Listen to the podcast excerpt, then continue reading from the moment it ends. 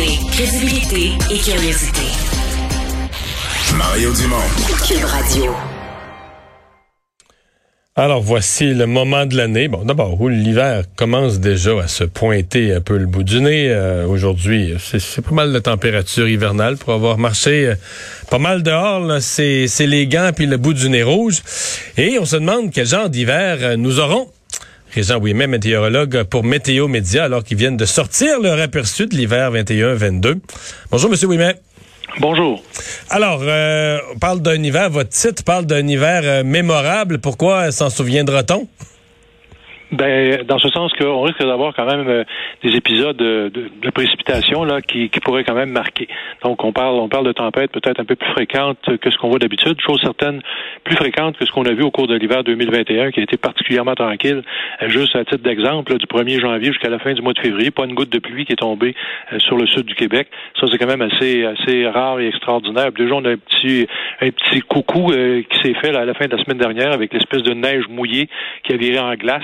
Alors, euh, c'est le type de scénario qui pourrait se reproduire au cours de cet hiver. Je pense que ça va être le trait dominant. Autrement, euh, on prévoit un hiver doux. Donc euh, ça, habituellement, ça marque pas nécessairement les esprits, là, mais c'est un hiver qui va être doux dans l'ensemble.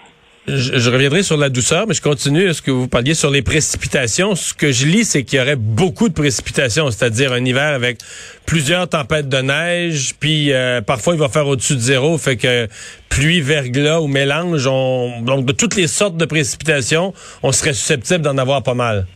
Oui, effectivement, davantage qu'on en voit d'habitude.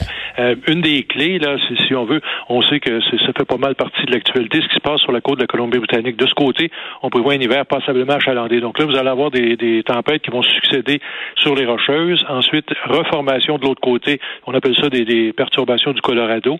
Alors ça, ça, ça va se développer de ce côté. Puis on ramasse en chemin à l'occasion l'humidité en provenance du golfe du Mexique. Donc, sous-entendu, il y a de la chaleur là-dedans.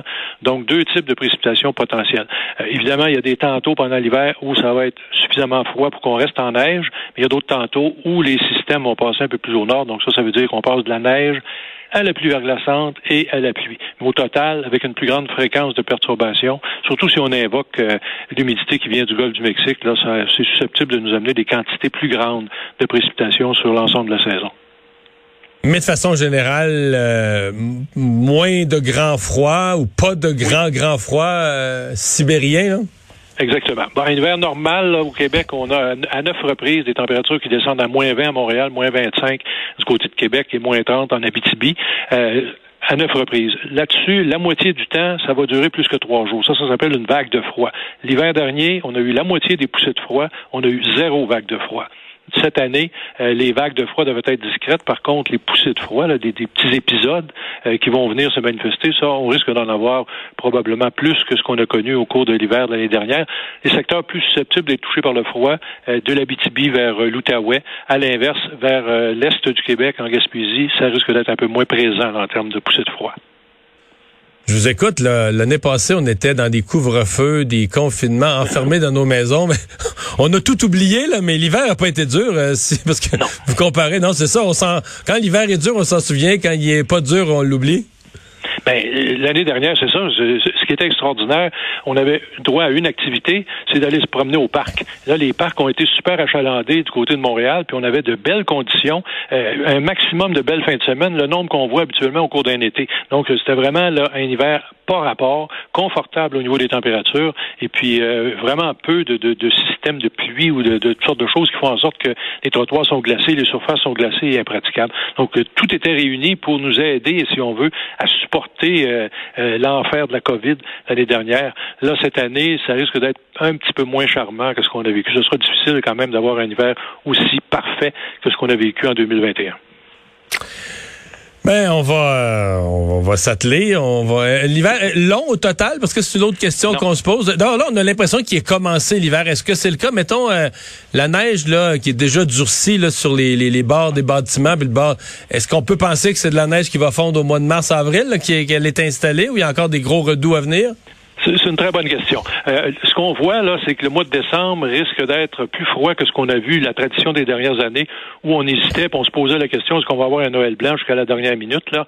Euh, ça risque d'être un petit peu plus clair cette année que ça va pencher vers l'hiver. D'ailleurs, en termes de froid, euh, par rapport aux valeurs habituelles, c'est plus au mois de décembre on sera susceptible de connaître le froid. Par la suite, de l'autre côté des rois, là, ça va être plus un régime de douceur qui va s'installer. Donc, si on a du froid, ce serait au cours des prochaines semaines, et ça, ça nous donne une meilleure garantie d'avoir quand même euh, de la neige là euh, en, plus grande quantité. Quand même, le mois de décembre nous offre quoi là au Québec euh, du 50 à 75 cm de neige habituellement, ou agglutiné autour de 5-6 bordées?